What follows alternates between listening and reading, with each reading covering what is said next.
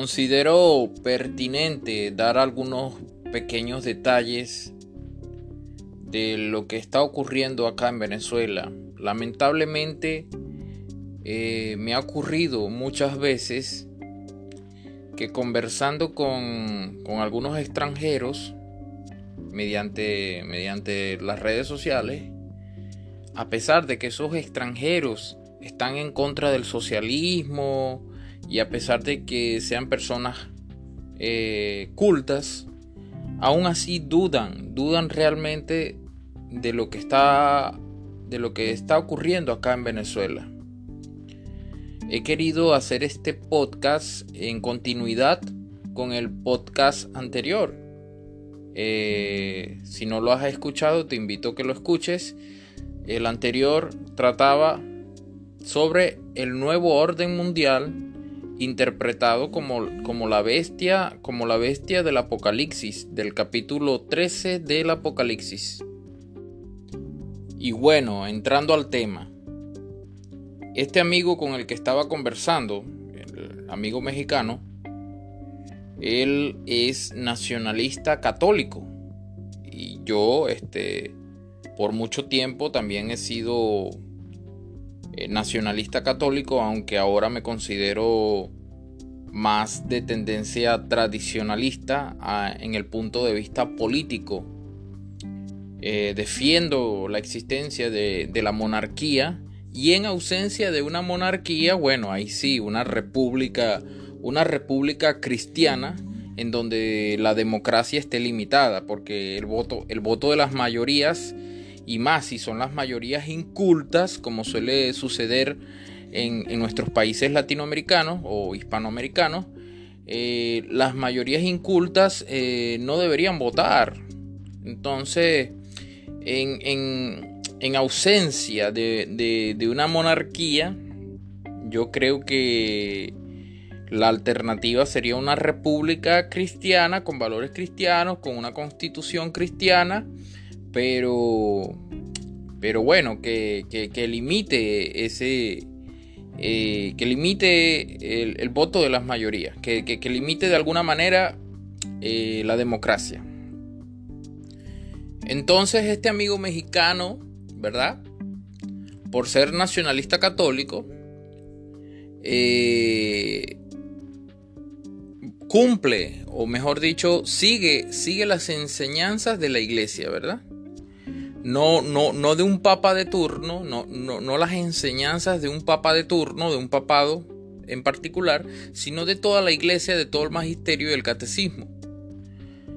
Eh, en, concordancia con, con, esas enseñanzas de la iglesia, para quien no lo sepa, eh, se debe estar en contra de la izquierda, pero al mismo tiempo en contra del liberalismo dado que la izquierda y el liberalismo proceden, o mejor dicho, eh, derivan, nacen, nacen eh, de una misma corriente filosófica. Y dado que el liberalismo y el socialismo proceden de una misma corriente filosófica, son hijos de la misma madre, del compás y la escuadra, ya saben a qué me refiero, eh, el católico, el católico culto, el católico practicante y el, católico bien formado, eh, sabe que no puede tener como alternativa al socialismo eh, el liberalismo, porque el liberalismo tarde o temprano provoca socialismo o se, se termina aliando al socialismo, como está sucediendo en países como Canadá por, dar un ejemplo, en donde el liberalismo y el socialismo prácticamente que son lo mismo. Bueno, quería hacer un paréntesis del contexto en el cual, en el cual, este, en el cual está un nacionalista católico. Y dicho eso, el, amigo, claro, está en contra del socialismo, eh, siempre ha estado en contra de las revoluciones, eh, y eh, sabe que en Venezuela hay una tiranía, no solamente cuando Maduro, sino eh, mucho antes, cuando estaba Chávez e incluso antes. Él, él reconoce que en Venezuela ha existido socialismo incluso antes de que llegara Chávez. La cuestión es que él por ser también antiliberal, eh, duda, duda de que la, propaganda eh, sobre Venezuela sea completamente cierta en cuanto puede ser una propaganda de algunos sectores liberales de Estados Unidos para justificar una invasión, para justificar este, sí, esa, esa expansión imperial, vamos a decirlo así. Pero para mí, para mí, eh, un venezolano que aún vive aquí, a pesar de que yo eh, por, por, muy largo tiempo he sido nacional católico, nacionalista católico también, y que ahora más aún soy tradicionalista, o intento serlo, eh, yo sé que lamentablemente, lamentablemente, el venezolano no tiene cómo responder eh, de una manera armada contra la tiranía. Y en Venezuela se está pasando hambre. Venezuela está viviendo un apocalipsis. Realmente Venezuela está viviendo un apocalipsis. Yo como venezolano, siendo sincero, siendo sincero, no me gustaría que existiera eh, una coalición internacional que, llegara y entrara a, territorio venezolano. Es cierto, es cierto. Pero yo creo que si esa coalición internacional eh, recluta venezolanos y forma un ejército patriota en contra de Maduro, yo creo que en ese aspecto sí es debatible. Yo creo que en ese aspecto es incluso oportuna y necesaria esa intervención militar en esas condiciones en las cuales el venezolano esté incluido, el venezolano tenga un papel protagónico y pueda pueda formar parte de un ejército patriota en el cual llegue a ocupar altos grados de oficial y llegue a tomar grandes decisiones para poder este, enfrentar a, Maduro. En ese aspecto, la intervención militar no me parece para nada descabellada y hay que tomar en cuenta que en el contexto globalista, Donald Trump y, Jair Bolsonaro deben ser considerados aliados. Por más antiliberal que tú seas, debes entender que, bueno, estos hombres eh, están en contra de la progresía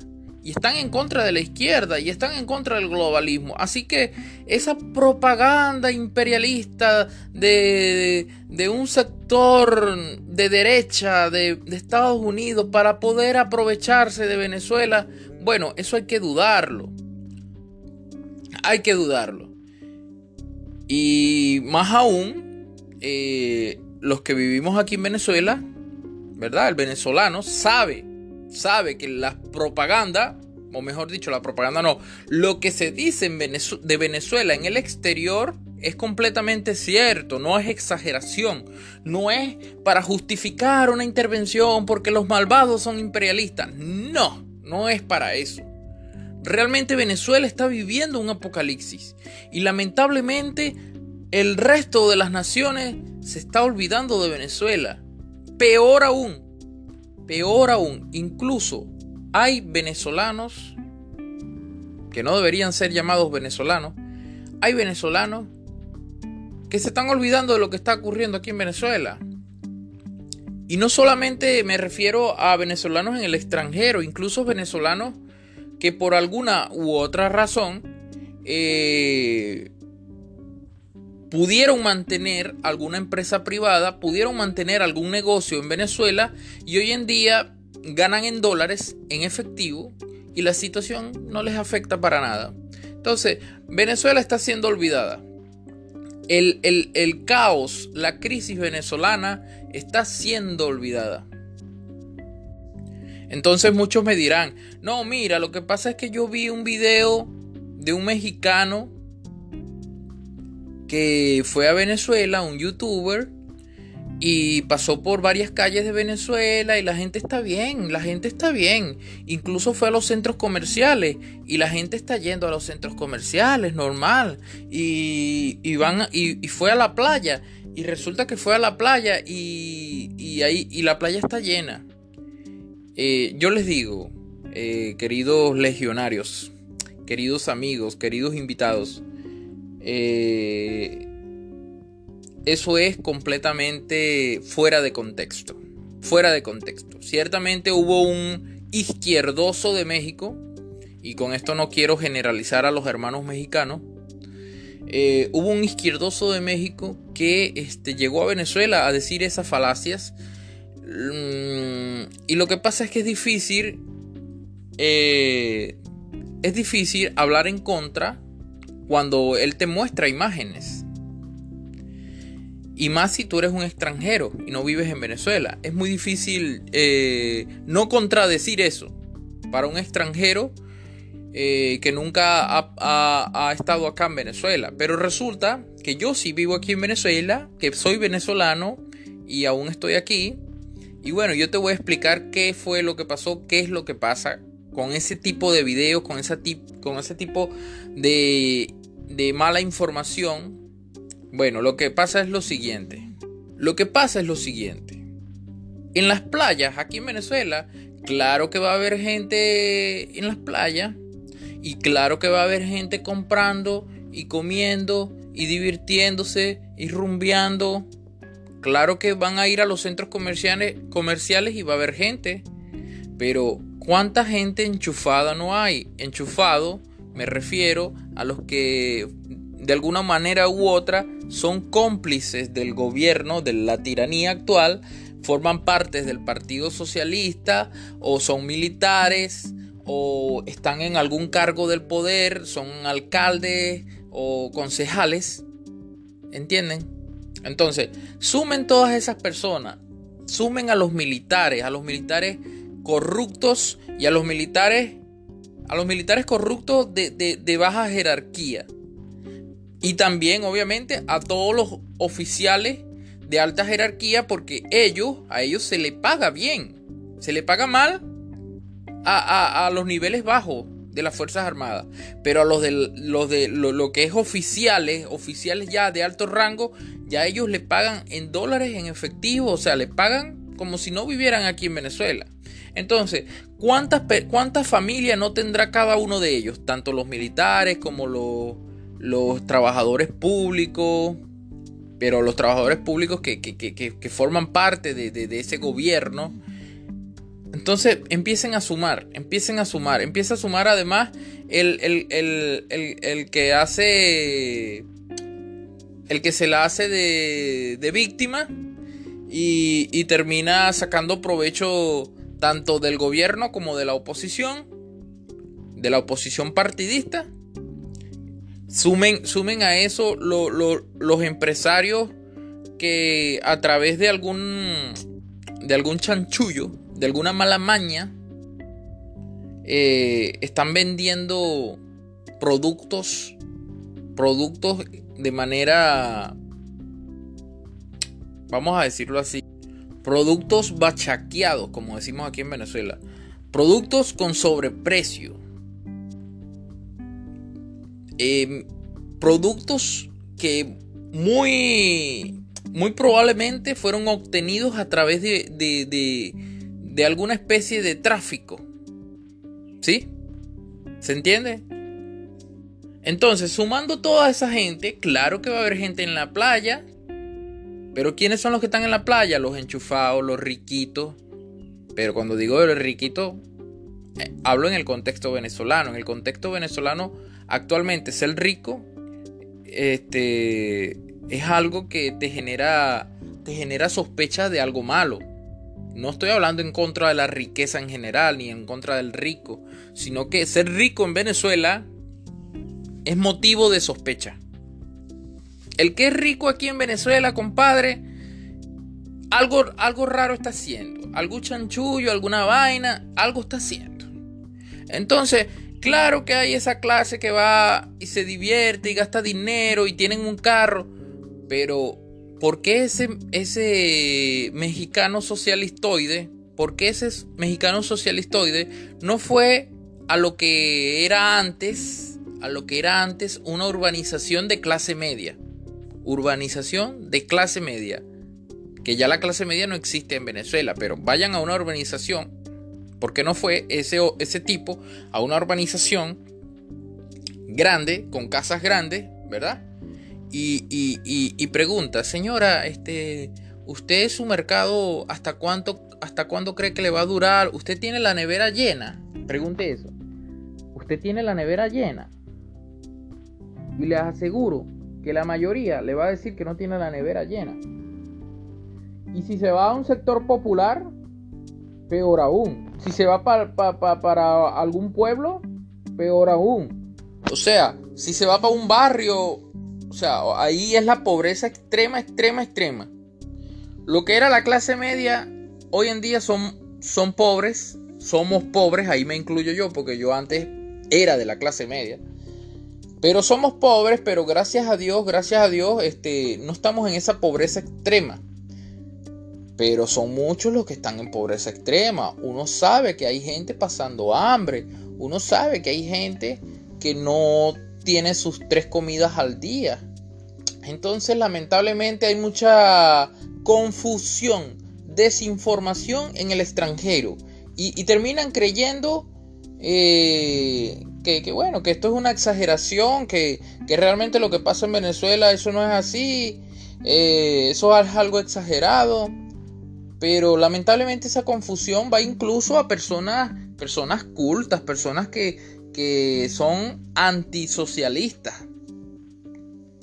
Eh, y es algo preocupante, es algo preocupante, porque si tú no, si tú no aprendes de la experiencia ajena, compadre, compadre, a usted le va a tocar, le va a tocar vivir exactamente lo mismo. Yo soy médico cirujano, como lo he dicho. Eh, me gradué en una universidad que existía antes de que llegara Chávez. Mm, he sido de la clase media. Mi papá era comerciante, tenía una carnicería. Pero a mí me ha afectado, a nuestra familia le nos ha afectado. Entonces, no, que en Venezuela hay pobres, pero es que en todos los países, en todos los países hay pobres. Ah, pero es que la mayoría de los pobres en otros países, hermano, la mayoría de los pobres en otros países no tienen títulos universitarios. La mayoría de los pobres en otros países son mendigos. La mayoría de los, de los pobres en otros países son personas que están desempleadas. Y con esto no quiero hablar mal del que sea pobre, del que sea mendigo, del que no tenga un título universitario. No estoy diciendo que sean problemas que deben ser ignorados en otros países. No, no, no. Esos problemas deben ser atendidos. Esas personas, a esas personas se les debe dar oportunidades para que puedan superarse en la vida. ¿Verdad? Sí, está bien. Pero no, no, no, pongas, en, no pongas en contexto. No, ponga, no nos pongas en el mismo contexto. No, no, no, no, no. Estás haciendo mal. Estás haciendo mal. Eh, la mayoría de los que están en pobreza extrema en Venezuela, ¿verdad? Según, según varias estimaciones, son más del 40% de los venezolanos. ¿Verdad? ¿Estás anotando esa cifra? Y más o menos un 20% eh, eh, viene siendo los que son los enchufados, los ricos, los que tuvieron un negocio, los que pudieron de alguna manera, de alguna manera, eh, sí, tener la astucia o la malicia para que la crisis no los afectara. El resto es lo que era la clase media, pero no, ahora somos pobres, pero no estamos en pobreza extrema, pero igual pasamos necesidades. Yo, yo que soy médico cirujano, bueno, te voy a dar un ejemplo, te voy a dar un, pequeño ejemplo. Yo en 2018, duré un año trabajando en un hospital de Venezuela, un hospital central de, de San Felipe. Y con todo el dinero que yo gané durante todo ese año, yo solamente me pude comprar una camisa, una sola, una camisa, unas botas, un par de botas, y al final me pude comprar un, un teléfono. Solamente me alcanzó para comprar un Samsung J2, un Samsung J2. El resto del dinero me lo gasté en comida. El resto de dinero fue para pagar la residencia, fue para el transporte, fue para todo lo demás. Entonces, ¿dónde está esa supuesta clase media? No existe. Yo, yo soy, yo tengo un título, título universitario. Y, de una universidad que no, no, no, que una universidad chavista. No, no es una universidad chavista, es una universidad tradicional. Y así como yo, hay muchos. Yo tengo muchos colegas que han dejado de ejercer. Yo actualmente, ahorita, no estoy ejerciendo.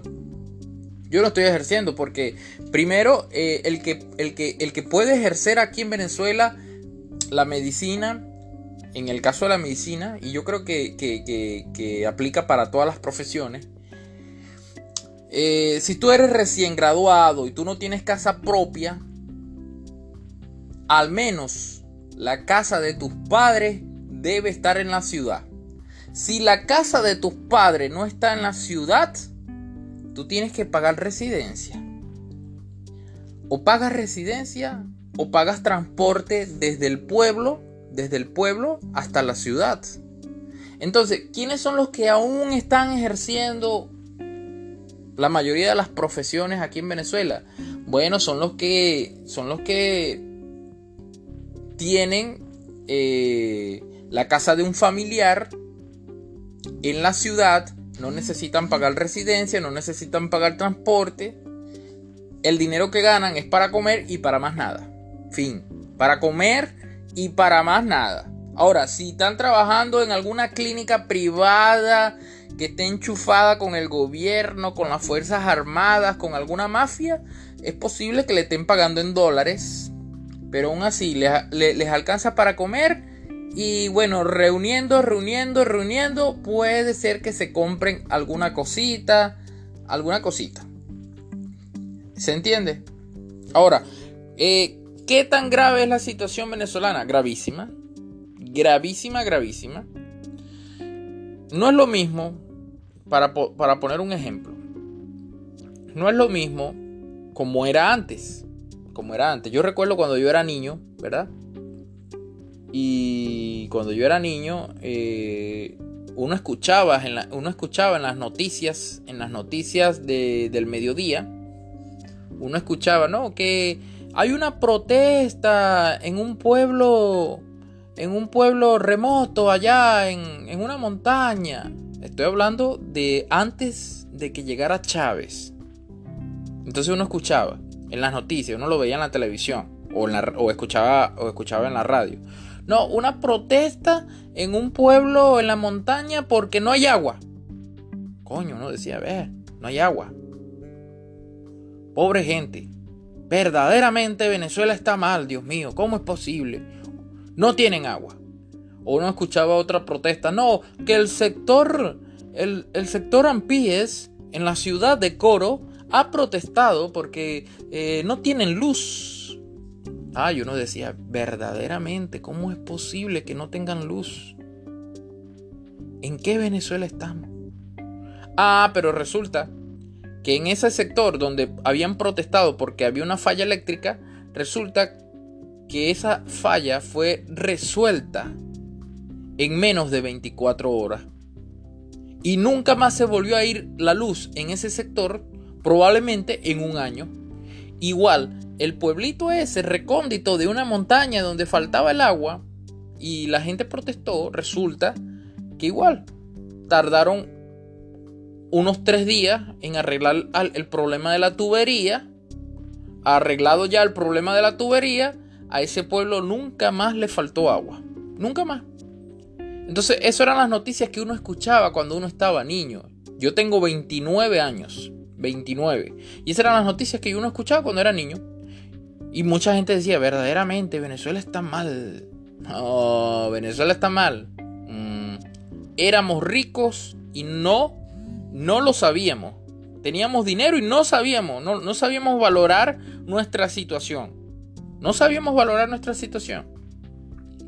Entonces, en aquel momento habían mendigos en la calle, sí, sí, claro que sí, claro que sí, pero te aseguro que esos mendigos probablemente no tenían un título universitario, lamentablemente cayeron en esa situación y había que ayudarlos a superarse, pero lo que, lo, que les llevó a ser pobres era que no tenían un título universitario, que estaban desempleados, que habían caído en, algún vicio, sea droga, sea alcohol, en algún vicio, y por eso era normal ver en Venezuela, lamentablemente era normal ver en Venezuela mendigos en la calle.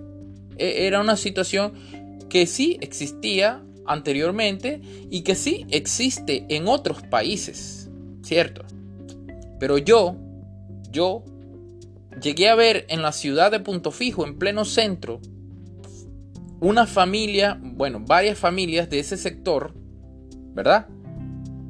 Que salieron de sus casas. Estoy hablando de familias eh, que se nota que eran de clase media que se nota que, que pues que eran, eran personas que no eran, no tenían la situación, la situación del mendigo que, les he comentado, eran personas con, con un nivel de formación, eran personas trabajadoras, eran personas bien vestidas, eran personas con una buena vestimenta, no estaban sucios, con una buena vestimenta, estaban bien vestidos.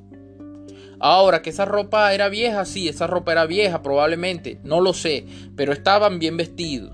Es lo que yo, yo te quiero decir.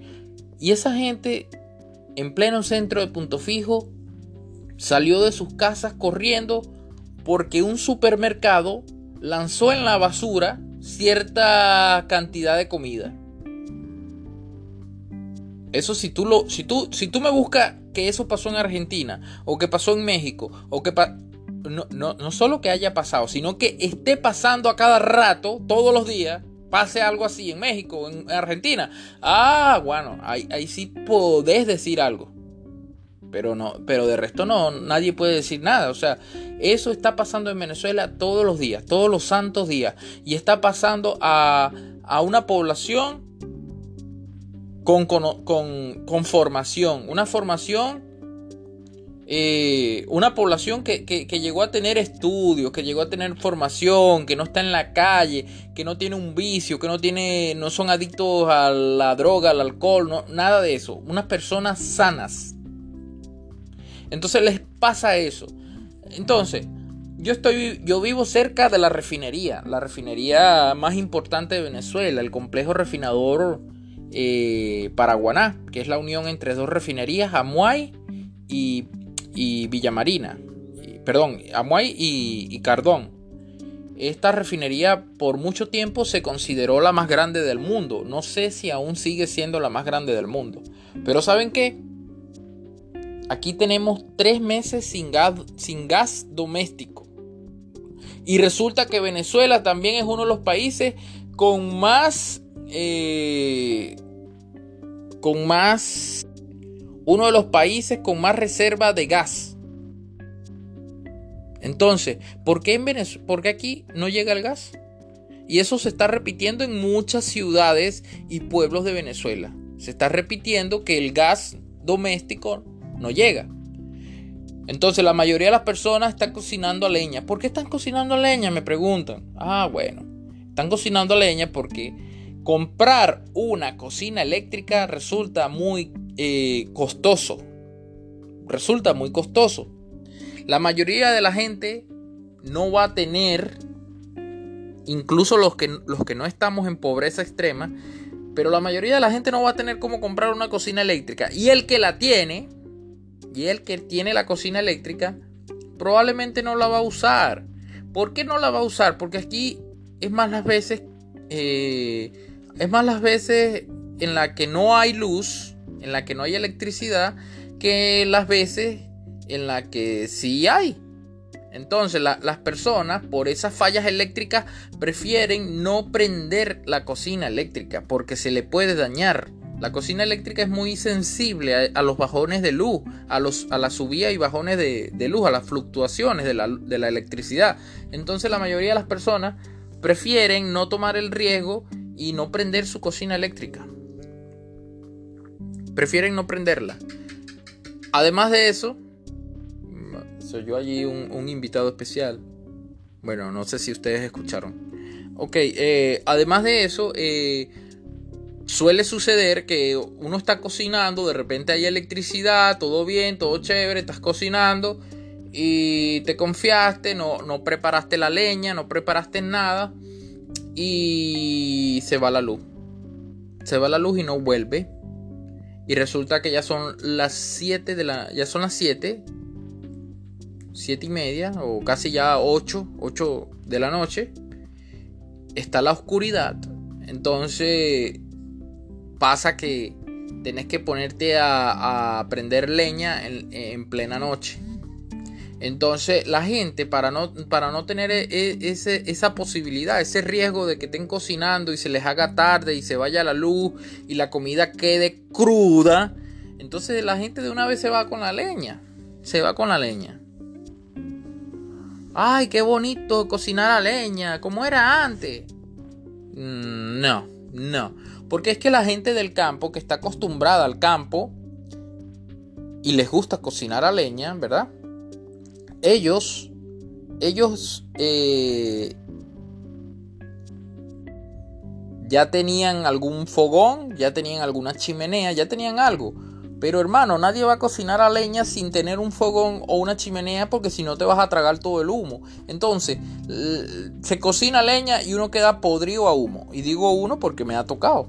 Y me ha tocado y bastante, como te estoy diciendo, no hay, no hay, gas, no hay gas doméstico y usar la electricidad, la cocina eléctrica es difícil.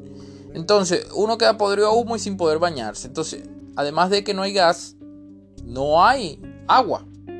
Ahorita, ahorita que estoy grabando este podcast, no hay agua.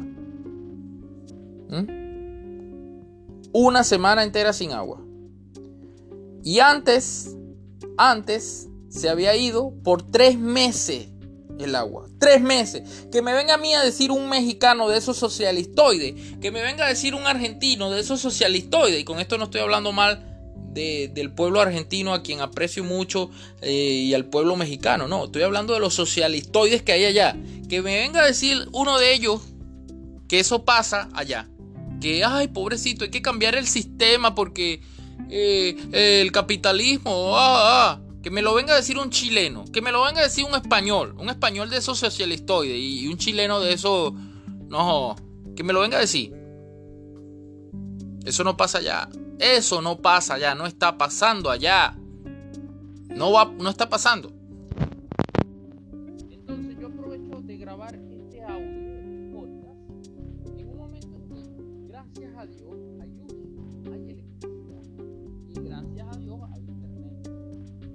Aquí el internet va y viene. Aquí el internet va y viene. Aquí el internet falla más o menos a la una de la, a la, una de la tarde y vuelve a las, a las 6, por, decir un ejemplo. Entonces, eh, tienes la noche con internet y a las 11, a las 11 de la noche, se, se vuelve a ir el internet. Y pasa toda la madrugada sin, internet y vuelve a llegar en, vuelve a llegar en la mañanita y así y así y así pasan varios días y varios días y una semana y un mes y es así y es así. Y eso es cuando lo hay y, muchas veces es que no lo hay en no, no, hay ni, ni, ni, por un, ni por una hora. Eso es el caso del internet. Pasa que cuando se va el internet aquí en Venezuela generalmente las señales telefónicas también fallan. Entonces la gente queda incomunicada. Y entonces el punto de venta donde pasas la tarjeta, porque aquí, aquí no hay efectivo. Otra cosa, que me venga a decir uno de esos socialistoides de México, o de Argentina, o de España, o de Chile, que allá, que allá no hay efectivo. que allá no hay, que allá no hay efectivo. Bueno, Aquí no hay efectivo y aquí hay que comprar con tarjeta, pero si no hay electricidad, si no hay internet, si no hay señal telefónica, hermano, pídale a Dios que llegue pronto porque si no, usted no va a poder comer. No va a poder comer porque lo más seguro es que usted su nevera no la tiene llena y usted vive del día a día. Es decir, compra todos los días, compra lo que va a comer ese día. Todos los días compra el desayuno, el almuerzo y la cena, lo que va, lo, que va a comprar, lo que va a comer. Los artículos, pues. Pero eso de que usted vaya a comprar un mercado y, vaya, a tener, vaya a tener llena la nevera y vaya a tener aparte, aparte de la nevera, este, lleno algún gabinete, algo lleno de, de artículos. No, no, eso es mentira. Entonces, sumen eso, sumen el problema eléctrico. La mayoría de las veces igual pasa lo mismo. Miren, hay una ciudad que se llama Maracaibo. Bueno, si, si eres venezolano, tú sabes de lo que estoy hablando, ¿no? Pero dado que la mayoría de los que me siguen en las redes sociales, he notado que la mayoría son extranjeros, son, son hermanos de, de México, de España, de Argentina, de Chile, a quien les envío un fuerte saludo, un fuerte abrazo, un gran saludo. Eh, estamos en la misma lucha contra, contra la izquierda y contra la progresía. No se dejen quitar sus... No se dejen... No dejen que, les dañen, que les destruyan eh, sus amadas, sus amadas naciones. Bueno, eh, bueno, si eres venezolano sabes de qué ciudad te estoy hablando. Se llama Maracaibo. Busquen. ¿Ah? Maracaibo a veces pasa hasta un mes completo sin luz, prácticamente. Prácticamente, o sea, y no estoy exagerando, no estoy exagerando, o sea, es una ciudad que son más las veces en, que, en, la cual no hay luz que en las veces que hay. Entonces, no, que eh, mira, yo investigué en Google y busqué en las noticias y resulta que sí, sí, allá sí hay luz. Ah, pero de repente es el sector por donde vive el gobernador o el sector por donde vive el alcalde o sectores específicos estratégicos para la revolución en donde no va a faltar nunca la electricidad o faltará de vez en cuando, pero el resto de la, del área metropolitana, el resto, el resto de, la ciudad, eh, muchas veces está sin electricidad. Entonces, ¿cómo es posible que haya gente que no sepa lo que está pasando en Venezuela o que crea que son exageraciones. No puede ser. No puede ser, de verdad. Hasta para grabar este audio. Este audio lo, yo, yo lo grabo de una manera muy, muy improvisada, aprovechando que hay electricidad, aprovechando que hay internet. Aquí se va, aquí se va la luz y esto es un caos. Esto es un caos. Que me diga uno de estos socialistoides de México, de España, de, otros países, que allá se va la luz como aquí se va o que se va el internet. Hay una ciudad que se llama la ciudad de Maracaibo. Eso para los extranjeros. Yo sé que el venezolano, bueno, si eres venezolano, obviamente lo sabes.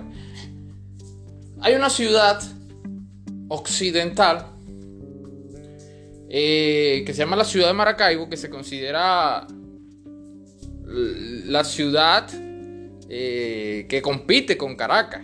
Bueno, en esa ciudad están 12 horas sin electricidad, le llega la electricidad por 4 horas y después se vuelve a ir y después vuelve a llegar y así están. La mayoría de las veces duran entre 12, entre 12 y 18 horas sin luz, sin electricidad. Y cuando vuelve, vuelve por muy poco tiempo y se vuelve a ir. O sea, no, no, no es constante la luz y tampoco es constante, o por lo menos no tiene un patrón definido el momento en que se va a ir la luz. O sea, no es que, ah, no, se, va, se, se está yendo todos los días a las 2 de la tarde y regresa a, las 11, a las 11 de la noche. No, no, no es que todos los días es así. No. El patrón en el que falla la luz es impredecible. Es impredecible. Entonces, es triste lo que está pasando en Venezuela. Claro que, que sí estamos en un apocalipsis. Esto es un apocalipsis local. No tengo duda de ello. Y muchas veces pasa que lamentablemente ven al venezolano saliendo del país, cruzando la frontera, y lo primero que hacen los malintencionados es grabar a ver si tiene alguna bota de marca o alguna franela de marca para luego decir, ah, estos venezolanos no, están huyendo por necesidad, miren, tienen botas de marca, tienen, tienen franela de marca, y resulta que son, sí, son de marca, pero a lo mejor hasta tienen 8 años usando esas mismas ropas, esa misma bota y la han remendado y la han mandado a reparar cientos de veces, decenas de veces, y entonces vienen a esta gente a, decir cosas que no son, que no son. Entonces a eso tú le sumas la depresión que está pasando el venezolano porque la mayoría de las familias están, están este, separadas, porque la mayoría tienen algún familiar en el extranjero. Entonces tú le sumas esa depresión que tiene el, venezolano, los abuelitos que se quedan solos cuidando a los nietos, porque bueno, este, el hijo se va, se va a, trabajar en el extranjero y queda el viejito o la viejita cuidando, cuidando al nieto. No, no por unos meses, no por un año, no por dos años, sino hasta por cuatro años. Entonces, sumen todo eso. Sumen eh, eh, el nivel de suicidio. Los suicidios en Venezuela, están, aumentando de una manera drástica. Pero prácticamente que está prohibido eh, dar informes sobre eso. Está prohibido en el sentido de que el hospital te va a ocultar la información, no te va a decir no te va a decir cuál fue la causa de muerte. O sea, no, no te van a decir. No te lo van a decir para que no haya una estadística. Porque la estadística es alarmante. Entonces, suma todas esas cosas. Suma de que, de que aquí tenemos, además de un tirano usurpador, el Nicolás Maduro, aparte de eso, el líder de la oposición partidista, de la oposición partidista, resulta que es un masón que al igual que Maduro, cree, cree que, Venezuela debe ser sacrificada para que se pueda lograr un objetivo mundial, un objetivo ideológico. Entonces, si hay que sacrificar a Venezuela, entonces Venezuela será sacrificada. Porque a ellos lo que le importa, tanto a Maduro como a Guaidó, lo que le importa es el globalismo, le importa es la progresía, le importa es la izquierda, le importa es el nuevo orden mundial. Entonces, suma todo eso, suma que aquí este, prácticamente que la ley no se cumple. Y no hay, no hay, no hay alguien que, que, haga respetar la ley. No, prácticamente no lo hay. Entonces es lamentable, es lamentable que lo que está pasando aquí en Venezuela y también es lamentable que Venezuela está siendo olvidada y muchas veces la gente cree que es mentira, que es mentira lo que está ocurriendo aquí en Venezuela. Los venezolanos buscamos esperanza, eh, buscamos, buscamos un argumento, un argumento para poder decir que hay que seguir luchando y que algún día esto va a cambiar y que bueno, no hay que desanimarse y hay que continuar. Y la verdad es que sí, tenemos fe de que algún momento vaya esto a cambiar, pero al mismo tiempo una parte de uno le dice, hey, esto no va a cambiar nunca. Mira Corea, Corea del Norte, ¿cuántos años tiene Corea del Norte con eso? ¿Cuántos años tiene Cuba siendo Cuba? Siendo la Cuba comunista. Entonces, las oportunidades para salir de esta situación son, son difíciles, son, son, como decimos aquí en Venezuela, son arrechas. O sea, es, casi que imposible.